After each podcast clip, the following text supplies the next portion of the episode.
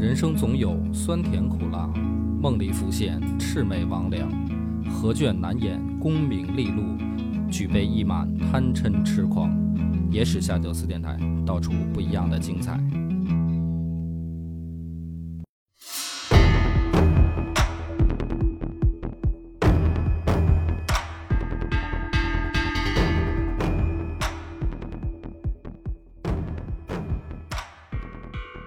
大家好，欢迎收听《野史下酒》，我是主播恶霸波。我是默默，咱们上一回呢讲到房玄龄要挂了，然后临死之前呢，老头儿颤颤巍巍的又给李世民上表，啊，就是要劝谏陛下不要再东征高丽了。结果呢，老头儿书上去了，李世民很感动，啊，这房家跟李家呀其实是有姻亲关系的。就他不是简单的臣子的这种关系啊，因为房玄龄的儿子房遗爱娶的呢是李世民的第十八闺女，啊，就是高阳公主。于是呢，这个李世民看着老头上的这封奏表啊，有一次呢，闺女就是公主回入宫啊省亲的时候呢，李世民就说说你看看你公公是吧，都已经这个一把年纪了。啊，而且呢，已经病的已经很重了，还在担心国家社稷。这个老爷子，哎呀，可敬可佩。于是呢，就把他的这两个儿子，就房玄龄的两个儿子，都都加官进爵。说这么热闹，但是老头的意见呢，李世民是左耳朵进右耳朵出，也没听，就打定主意，就打定主意了，谁说啥都不行。没错，就就是得揍高丽啊。这个之前我看有朋友留言说，高丽啊和高句丽不是一回事儿啊，说这个有点迷糊了，以为我说错了，对吧？既然有人留这个言呢，我就再强调一下啊，就是当时的这个朝鲜半岛的局势，我再在这儿再强调的说一遍，免得有人老以为我说错了。就是当时李世民要揍的这个叫高句丽。史书上会把它简称成高丽，嗯，不同的史书会简称它。这个国家呢，就在朝鲜半岛北部，而且呢是当时面积很就算是很大的一个国家。这个高句丽也好，高丽也好啊，跟现在的高丽棒子没有关系。那么，在这个高丽的南边还有两个国家，一个叫百济。一个叫新罗，那么现在这些高丽思密达们的祖先是生活在新罗那个国家，后来呢，等于高丽跟百济都被中原王朝打败，也就是唐朝给它灭掉了。灭掉以后呢，新罗开始发展，逐渐壮大，然后相继的吞并掉了原来百济和高丽的部分地盘儿。最后呢，发展发展壮大起来的是这个新罗。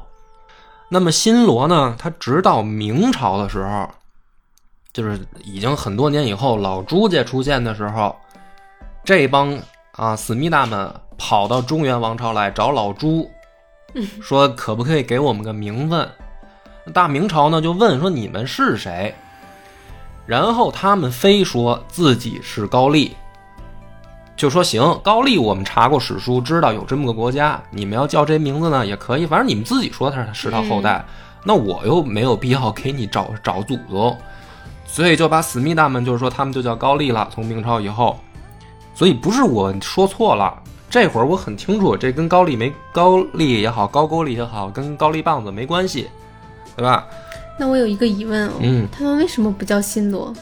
就是他们后来地盘大了，他们就想把自己的历史往前找，你明白吧？就是说我们是一个历史悠久的国家啊，对对对。但是问题是什么呢？问题是高句丽，它的历史比新罗长。嗯，就是你在问他说你新罗之前是怎么回事，从哪个朝代来的？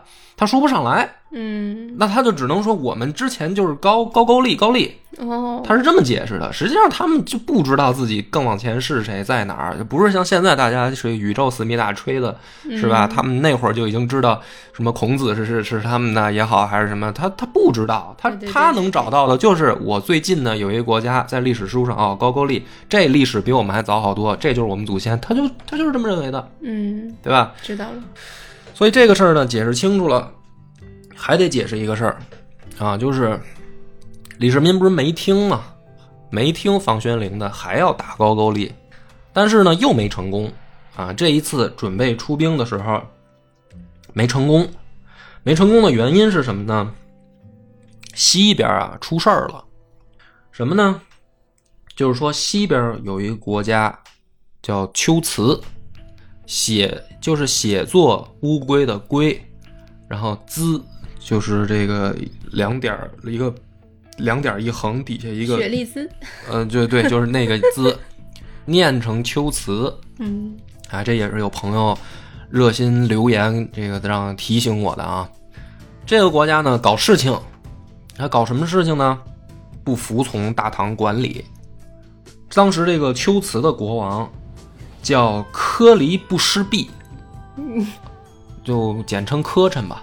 嗯。科离不失弼，反正念着也不顺嘴，也不好不好讲。科离，嗯，科科琛科琛，科琛国王呢，就是不不服大唐，也也不来朝贡，而且呢，这个拉着这个一些西突厥的呃余部，还有其他周边的小国呢，这个对抗大唐。他的这个对抗就是什么呢？比如说抢劫一些你的商队啊，不派使臣交往，不朝贡啊，什么就是差不多就这意思。于是呢，这一回等于李世民想打高句丽的时候啊，又出了龟兹这件事儿，就发兵先去打了龟兹。战争的经过呢很顺利，主将呢这个发动了铁勒十三部番兵啊，铁勒这也是匈奴的后代，共计十万人，然后以阿史那舍尔，就是咱们之前提到过出场的那个少数民族将领为主帅，与十万人浩浩荡荡的杀向龟兹。那么龟兹国呢，就是实际上也是西域诸国之一了。西域诸国呢，往往它的兵力啊并不强，发展经济呢也不强大。很多情况下，之所以这么猖狂呢，就是因为离中原王朝远，对吧？就是中原王朝呢，很少有这种心情特别不好的时候，非要千里迢迢的去过去揍这个西域的时候比较少。汉朝发生过，对吧？但是你想到唐朝的时候，距离上一次已经又过了上百年，没有中原王朝的人再去教训他们了，所以这些家伙呢，有的时候属于井底之蛙啊，有一些猖狂。啊，没想到又碰到疯子了。李世民就是属于这个你没事儿我还憋着抽你的主。那么这一次出兵呢，战争过程就不讲了，就是很顺利啊。基本上是什么呢？前锋部队就把他们打得丢盔卸甲了，这是史书上说的啊。但是至于真假，含水分是吧？含水分也没有那么顺利可能。但是战争结果是什么呢？就把这个龟兹王杀的这个丢盔卸甲八十余里，最后被活捉。活捉回来以后呢，而且是带回了长安，交给李世民发落。那么当时呢，李世民又是受服这个紫宸殿，封这个科臣啊，对，就是为左武卫中郎将。大家可能会很奇怪啊，说这个唐朝怎么老搞这种事情？就是把别的国家的，比如说败军之将，或者甚至是国王，啊，弄回大唐以后呢，还给他封一官儿，啊，不让走了，还封一官儿。就为什么要搞这种事情？实际上呢，这个也是一个小知识点啊。一方面来说呢，这种举措啊，这种做法，对于呃远方国家的国王，实际上就是一种监管，嗯就你不要回去了。那么在这儿呢，我分你一个这个官位，就是封你一个官位。你呢，首先跟我摆清楚了关系，你是我的臣子。那么你国家的人呢，他们就要考虑一个问题，就是这个国王你还要不要？如果你认这个国王，那么这个从属关系就很清楚了。那么至于你，比如说你的王室，你是可以再去你自己国家另立一个起来，管理你日常的这个行政和国家大事，你都可以。比如说你儿子，啊？爹在我这儿，实际上就是双规了。你儿子在国家里真正管理国家，这个可以。你要不认，对吧？你比如说这国王你不要了，那这就是一个隐患。我估计啊，大唐会这么想：你要不认了。兄弟，你可以回国了。我要你也没有用。哎，我要你就没用了，你可以回国了。但是你回国之后，这事儿它就一定就有意思了，嗯对吧？所以呢，这个很多时候，因为史书上其实它的视角啊，往往局限，也不能叫局限啊，就是它会集中在我们自己家里面发生了什么事儿。然后你比如说这个龟兹国，他他战败以后，他那边发生什么事儿，我们的史书基本上不记了。就是他们自己，就比如王族里面又怎么内斗什么，这些跟我们没关系，我们也不记。但是呢，很有意思的事儿啊，有一些间接史料可以证明什么呢？就是大唐的这一套不但有效，而且呢，一些西方小国啊，还挺认唐朝。就是史料上会有这种记载啊，比如说西域有一些小国家被外敌入侵揍了。啊，向大唐求援。那么我们想象当中的历史呢，会出现两个结果，对吧？比如说大唐第一个结果是说，那个等着我派兵去帮你，这个就是叫管，是吧？嗯那么第二种呢，大家可能会想象，那就是不管呗，就是比如说给他一一一顿片儿汤话，说这个我们也管不了，你回去吧，对吧？大家可能只会想象这两种结果，对吧？其实真实的历史上还有第三种结果。就是大唐会建议说，你的王室全部搬到我们中原来，这也是一种解决方式。嗯，它介于管和不管之间，很有意思。在历史上，我没有不管你，你的王室你全部都可以搬到我这儿来。我跟你，我甚至唐朝还出现说，我给你划片地儿，你你老百姓想跟着你的王室来都行，你在我这个给你划的这地儿里，你安家落户。你要回去呢也可以，但是我肯定是不会派兵帮你打仗的。嗯就我保存你王室的血脉，甚至保存你国家的这个怎么说呢？叫叫整体的架构都可以来，我给你地方还，所以这个就可能现代人就会很不理解，说这叫什么管啊？对吧？这叫什么管？那不是国家如果都被人占领了的话，这不就相当于王室灭亡吗？但是你要知道，在古代不是这样的，古代。大部分的文明或者国家啊，它的所谓王室是否存续，不是看有没有地盘儿，就只要我这个家族还在，那就叫存续下来了认的。啊，就那我们就是存续下来了，对吧？那如果我这个家族被人家灭了，啊，就是人为的说我肉体消灭了，被消或者叫被消灭了，这个叫真正的完蛋了嗯啊。那么不管是说古代的，比如说国外，还是我们自己中国人啊，都是认这个。你比如说，呃，前朝被灭了，啊，就咱们朝代更替，前朝被灭了，那那个前朝它是不是还有血脉延续嗯啊？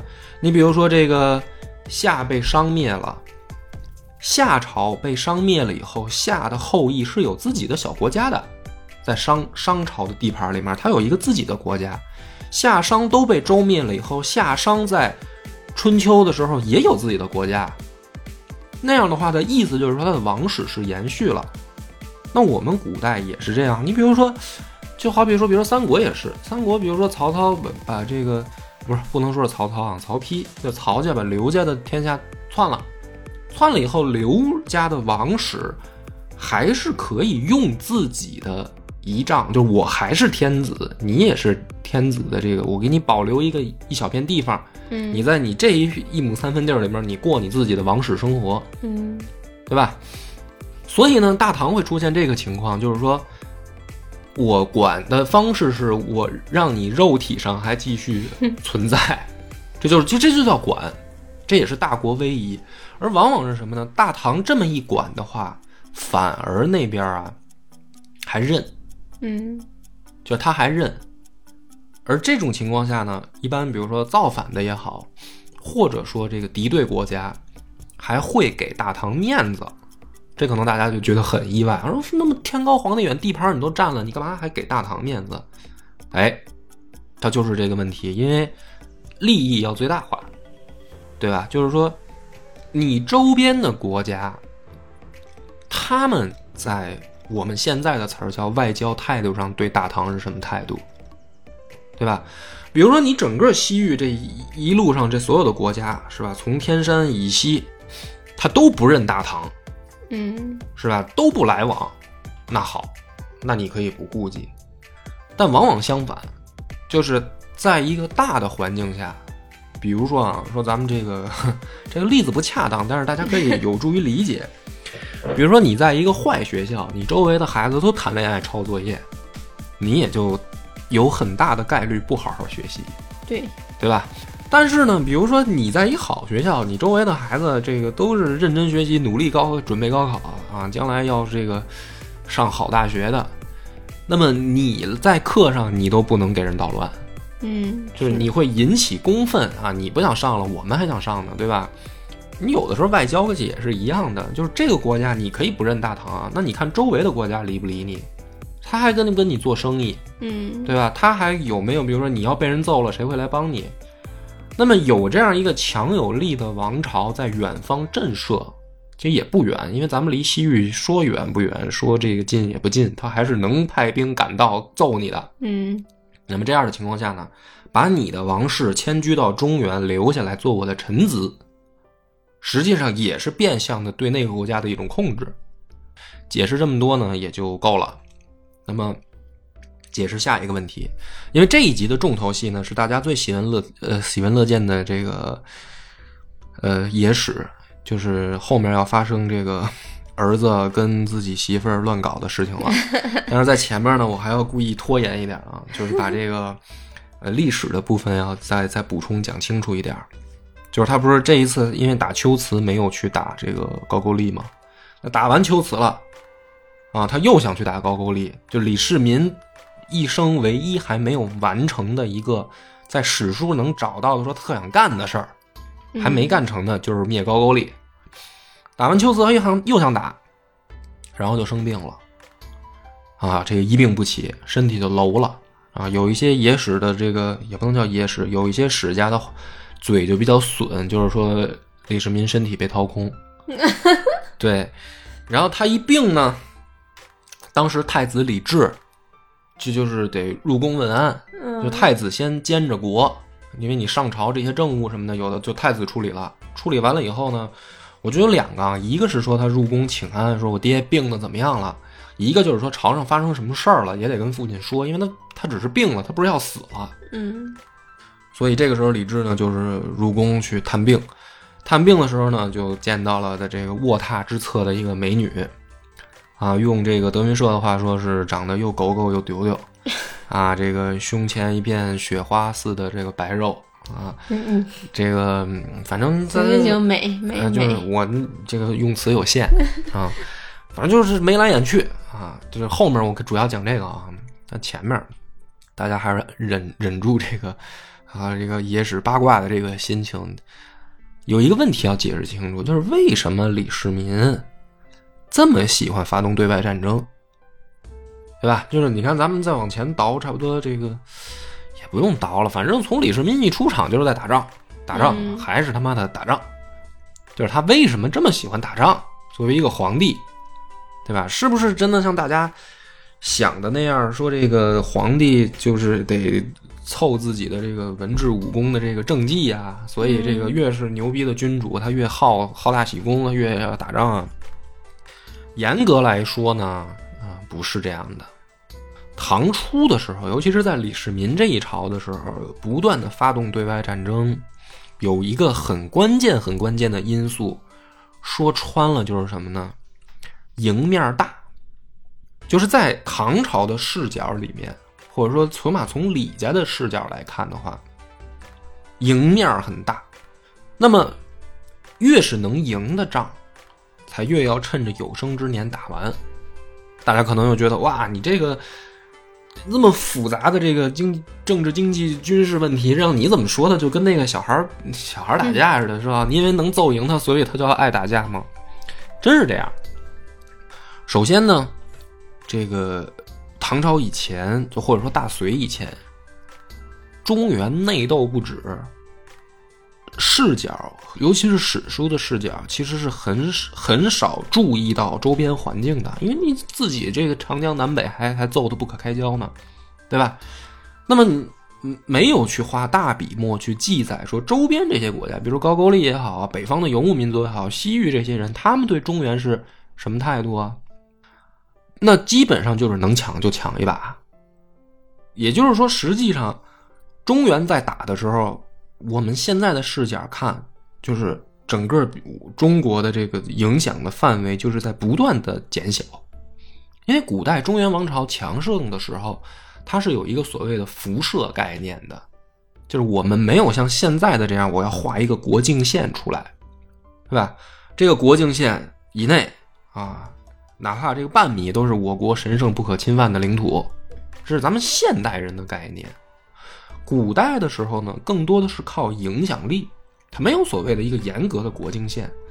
那么我中原王朝强盛的时候呢，我的周边辐射的范围就广，周边的国家就会怕我。那么我们要知道，这个里面有很大一部分都是缓缓冲地带，或者叫缓冲区。这种缓冲区不是像大家想象那说，咱们以长城为界。嗯，是吧？长城以外就是这个敌国，长城以内就是就是我们的古代的国国家的这个领土。它不是这样的，长城以外也有一个辐射区的。那你汉朝强大的时候，你整个北方、漠南地区都是我们的辐射区，那其实也相当于我们的领土。就是你要是想在这儿这个游牧放马、吃草还是做生意，你得问问汉朝的脸色让不让，对吧？但是当中原大战以后呢？我们的辐射区所有的这些缓冲地带，相当于就都丢了。实际上就是领土不断的被缩小。用我们现代人的观点，那么这些地方它不是没有价值，不是说能种地的就叫有价值，不能种地的就叫没价值。那么趁着唐初军事实力强盛的时候，恢复我们大国的这个威慑和增强我们的缓冲地带，实际上是有利于王朝建设的。这个是大家一定要有一个很清晰的观点啊，就是唐初的时候，为什么李世民要去到处打仗？因为隋朝灭亡以后，这些隋朝建立起来的威慑地带通通就丢失了，所以他要重新建立。那么最关键一点是什么呢？确实能打，打得过。那大家就会奇怪了，说啊，这能打得过，怎么高句丽那个没没打下来啊？是吧？尤其是上回咱们一讲完这个安世成这个，还有好多热心的这个听众去看了韩国拍的安世成那个电影，看 看完了以后，发现上当受骗，发现那个电影里边李世民被棒子们拍的还射瞎了一只眼，是吧？哎，那么这个大家说，这你不是说能赢吗？怎么还还没打过呀？这个能赢呢？它有几方面因素啊？比如说，除了这个打高句丽不顺利这件事之外，为什你看为什么打北方游牧民族也好，还是打西域这些诸国也好，都很顺利。甚至你在史书上看，你都觉得匪夷所思，就是好像也没怎么认真过招，人那边就不行了，就溃败了，然后唐军就胜利了，一会儿逮这么一个国王，一会儿逮那么一个可汗就回来了。就说是是这是真的假的呀？不是吹牛吧？这为什么呢？首先，高丽失败呢，不是因为这个我们的战斗力不行，就是客观的地理条件决定的。因为你只有一个一个春天可到这个夏天可用，一旦进入秋季，就是该拉响警报了。一旦进入冬季，你就必须要撤退了，对吧？而且战线很长，补给困难。嗯，那不代表说高句丽的这个。军事素质和战斗力就真的比大唐强，那肯定是不如大唐。嗯，这是第一点。那么当时放眼整个唐朝周围的其他的国家，甚至你可以放眼整个亚洲大陆，没有人能够赶上当时唐朝的战力。嗯，这个不是吹牛，它有几点原因。第一点呢，比较浅显的啊，就是说，呃，伪军迷都谈军备，啊，所以我说第一点比较浅显的道理是什么呢？唐朝的冶炼技技术跟矿产能力是绝对当之无愧的，当时亚洲第一。那么当时，甚至好多武侠小说都都知道这个最基本的知识啊，就是唐朝的冶炼技术打造的唐刀，它的坚韧程度是能够，我这个我之前讲过，作战的时候一把这个丈刀，就是带长柄的这种双手拿的刀。抡起来以后，力气大的人可以劈下去以后人马俱碎。哇哦，就是对面如果是一个骑士，他冲过来，啊，一个武士拿着这个唐唐时的这个唐刀去抡他，是能够连人带马一块儿斩断的。这太厉害了。对，而且唐军作战的时候不是靠单兵作战，他基本上都是一排刀兵。作战的时候是抡起一排刀，就是你如果不管是步兵也好，还是骑兵也好，你你要是敢冲过来，我们就是集团式作战，就是我一排刀抡过去，像墙一样。那么实际上战阵，它的作战能力最重要的就是说你的武器比别人先进，嗯然后你的铠甲的防御能力强。唐朝的时候的铠甲，基本上能够做到什么呢？游牧民族的箭是射不穿的。什么叫射不穿呢？就是说，好一点有钱的游牧民族可能还能有个金属箭头，差一点的游牧民族，它基本上都是用的骨质箭头，就是兽骨骨头磨成箭头，然后放箭。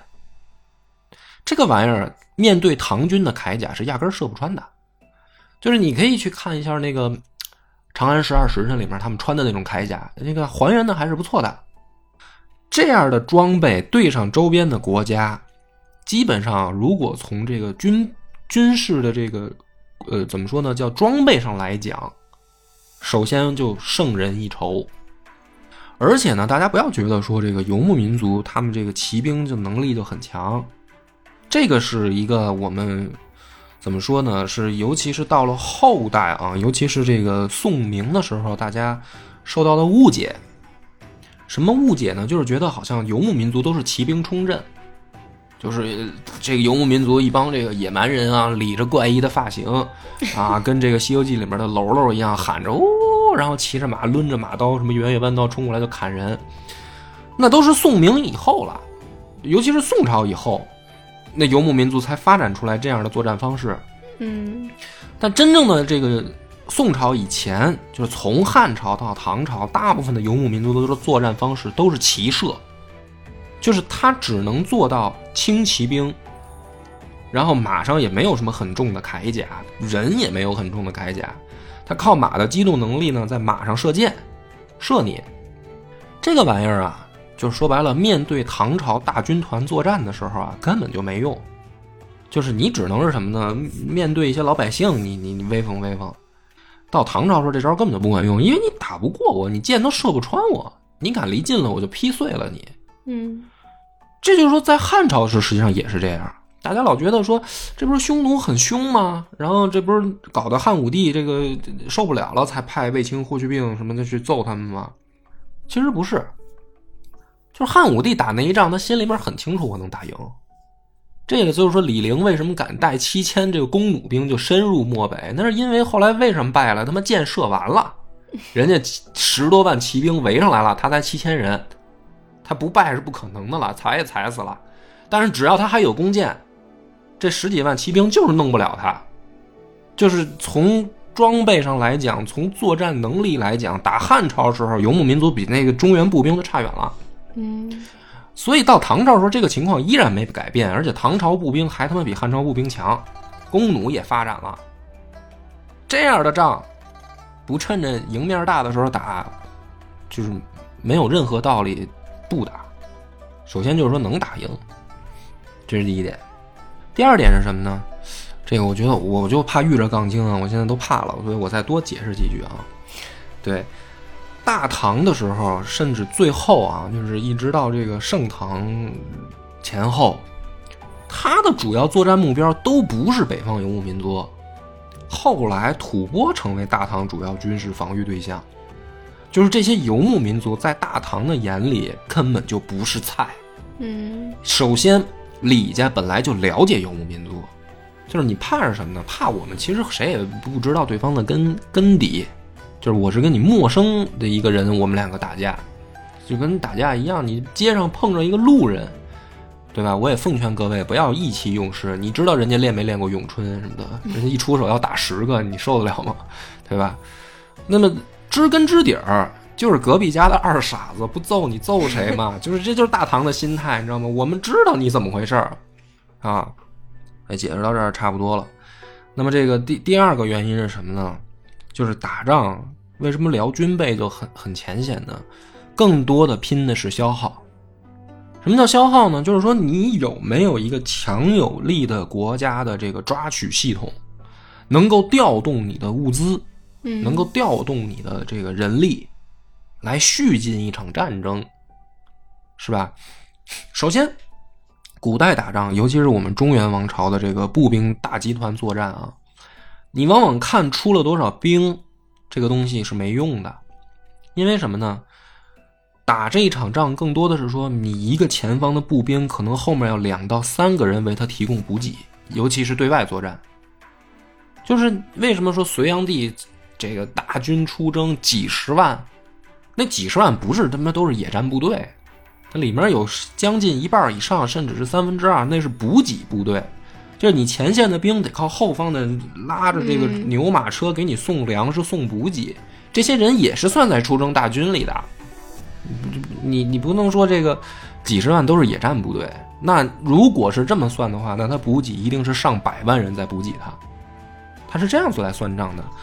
那么当时唐朝有这个信心，就是在于说，首先我们中原王朝的抓取能力本来就强，经过隋唐的这个磨合，呃，首先士兵的这个作战能力跟这个战斗经验就有，因为本来中原内斗的时候，他们就已经上阵，就是杀人是一个职业活儿啊，没杀过人不一样。你看好多那个王朝到了中期以后，为什么怂啊？你比如说清朝，清朝为什么到后来这个谁都打不过呀？是吧？老说八旗没落了，八旗这个不勇敢了，这还真不是。他不是说人为的说我们就不争气，八旗没落，他没办法，那你这这二代三代们他妈没杀过人，嗯是吧？那对面一开枪，这边真害怕，一放炮就跑了。他是没有作战能力。唐初的时候不一样啊，这帮军队都是他妈杀过人的，就在内斗的时候就已经历练出来了，然后又有大量的这个国家抓取能力给他们提供补给。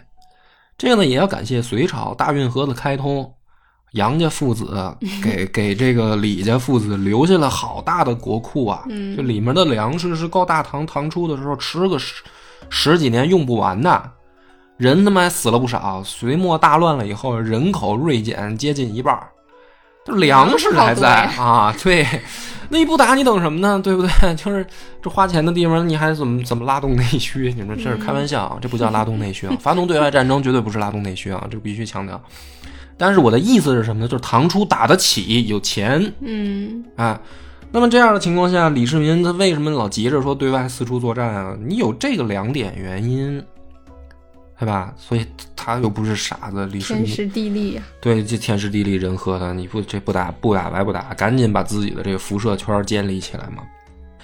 这个差不多讲到这儿，我觉得该进入大家喜闻乐见的环节了啊，就是这个呃李家的这个丑闻啊。那我要强调，这个是野史啊，大家不要当正史听，当野史听。就是说，这个李治啊，探病的时候，就跟这个武媚娘嗯眉来眼去，然后呢，眉来眼去呢，但是没敢发生什么。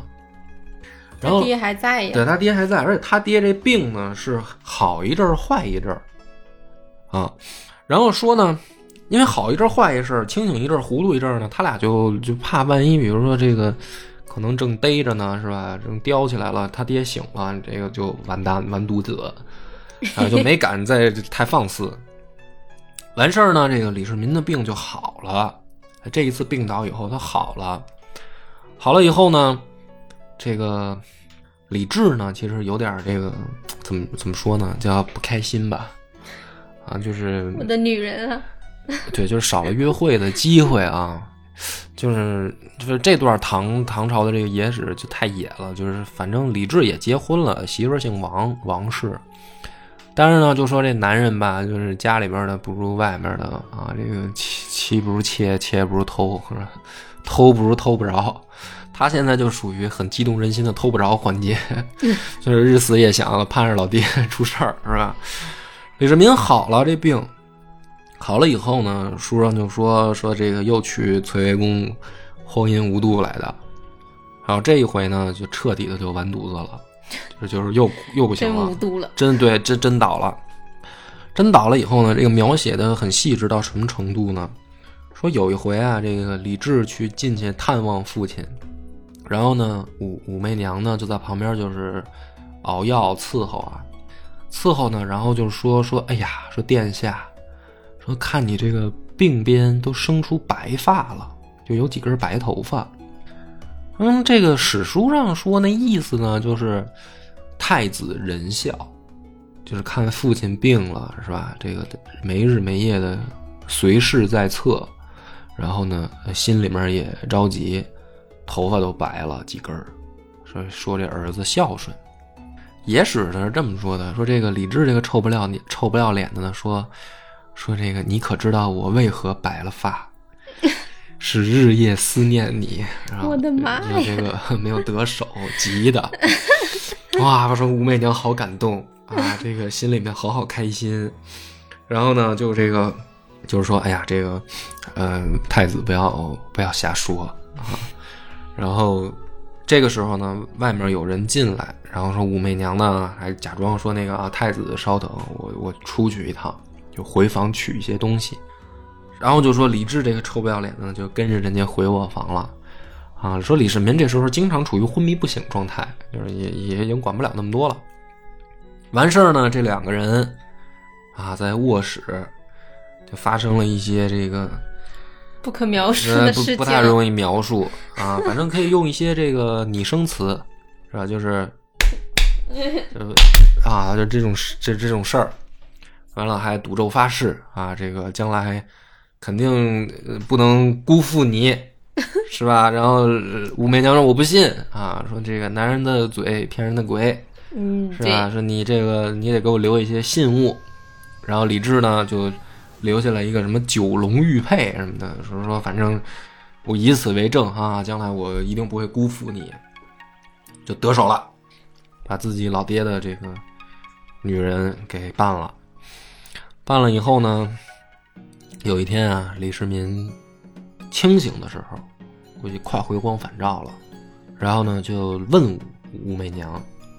说这个媚娘啊，你看平常我这么疼你，对你好不好？说我现在呢，估计是不行了。你打算怎么办呢？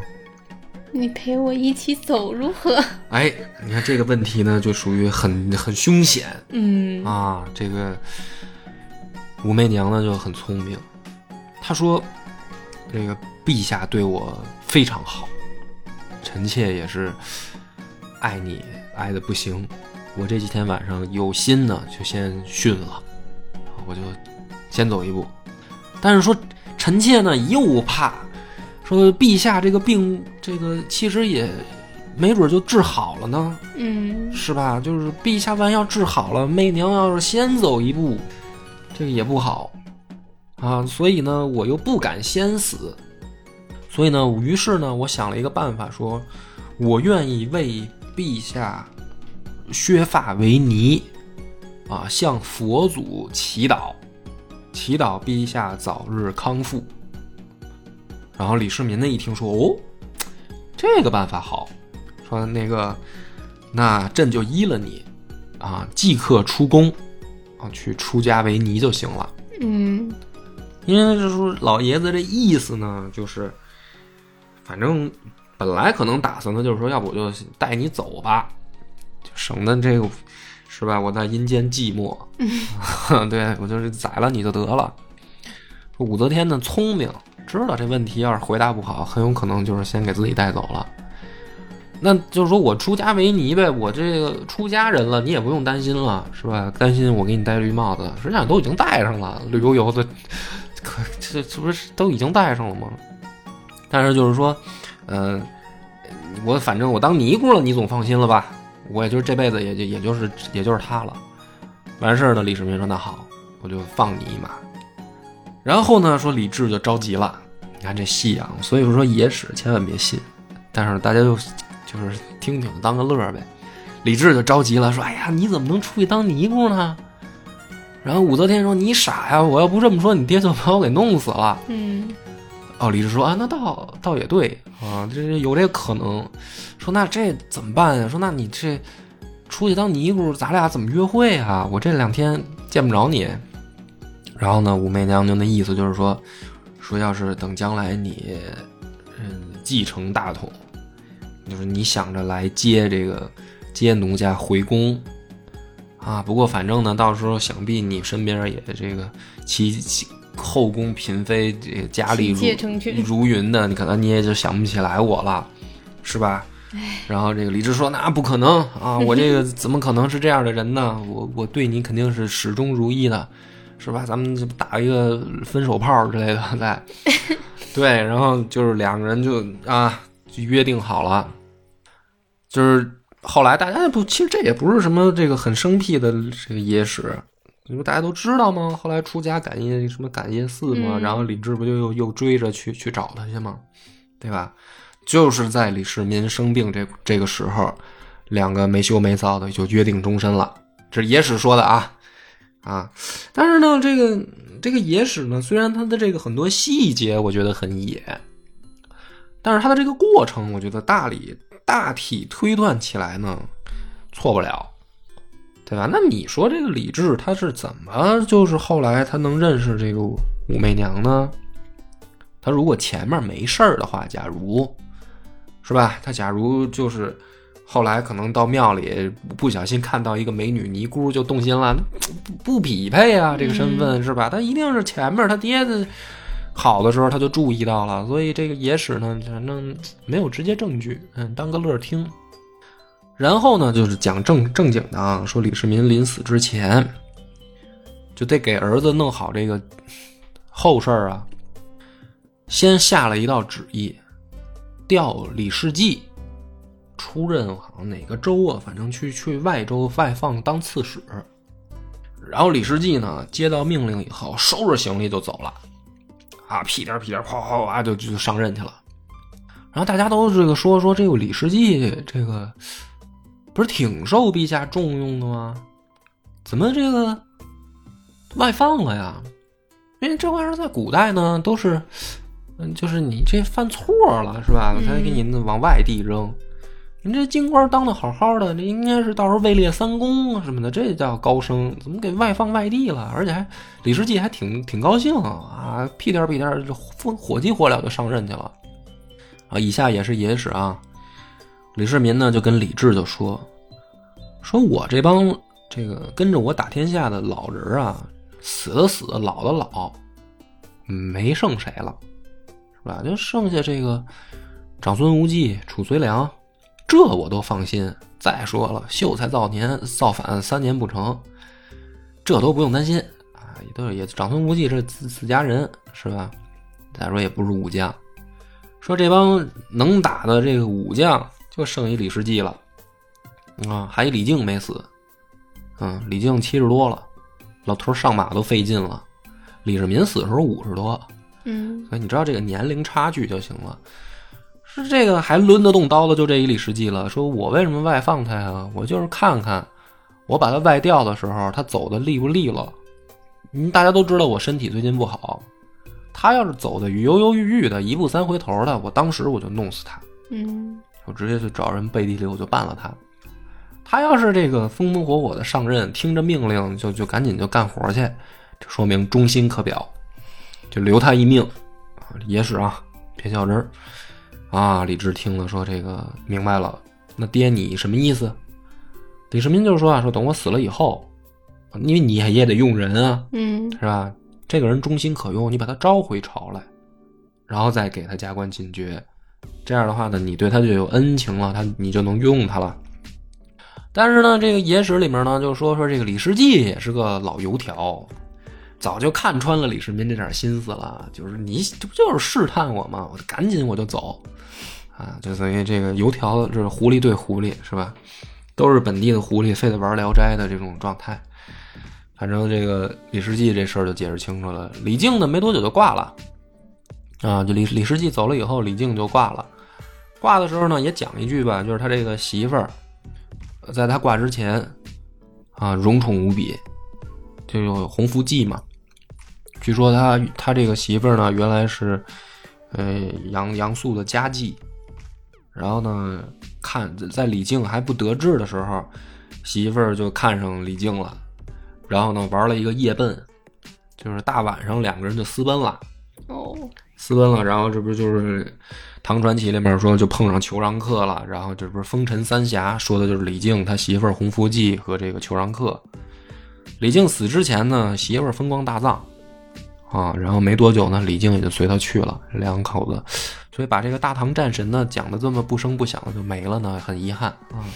如果想听李靖的故事呢，可以去听《将星璀璨》的最后一集啊，去网上搜搜能找着。就不单讲他的故事了。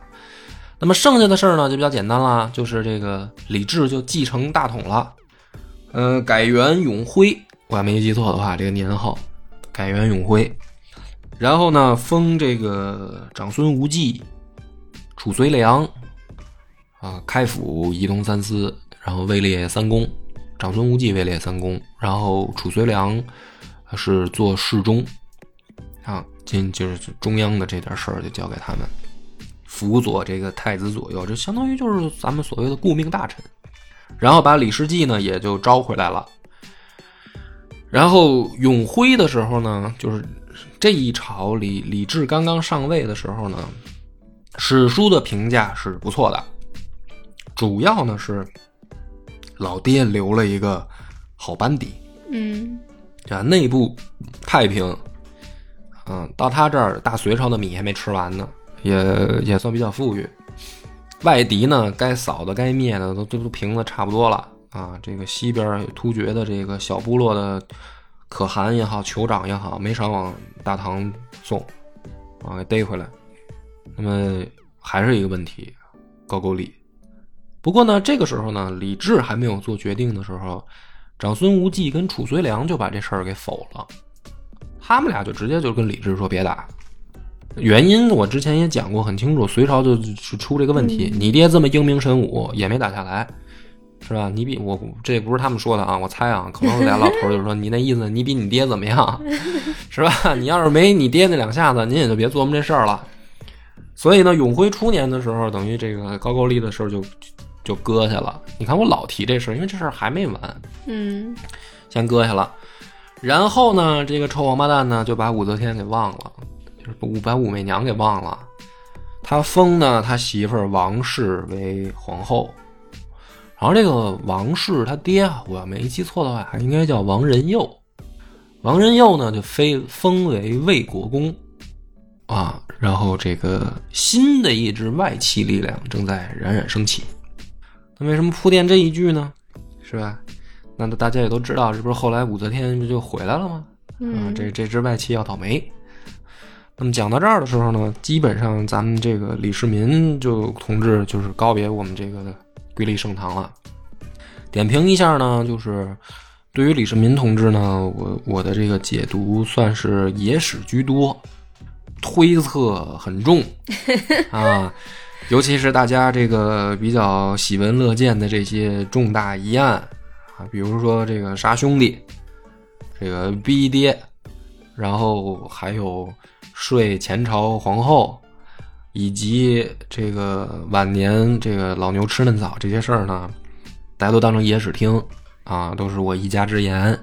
总的来说呢，从历史上来看，李世民还是一个英明神武的皇帝对对对，啊，功公追这个前前帝吧，就是我这应该怎么说，就是反正他可以比肩他之前那些圣明君王，他之后呢，这个秦皇汉武，这都是中国历史上有名的帝王。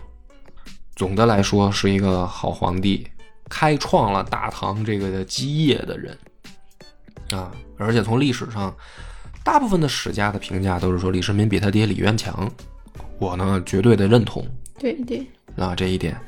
你甭管他是怎么上的位，反正他比他爹强啊！他能把爹，就算他能把他爹逼退位，那也证明他比他爹强，就是这很简单的逻辑，好吧？那么后面我就开始说是李治的故事。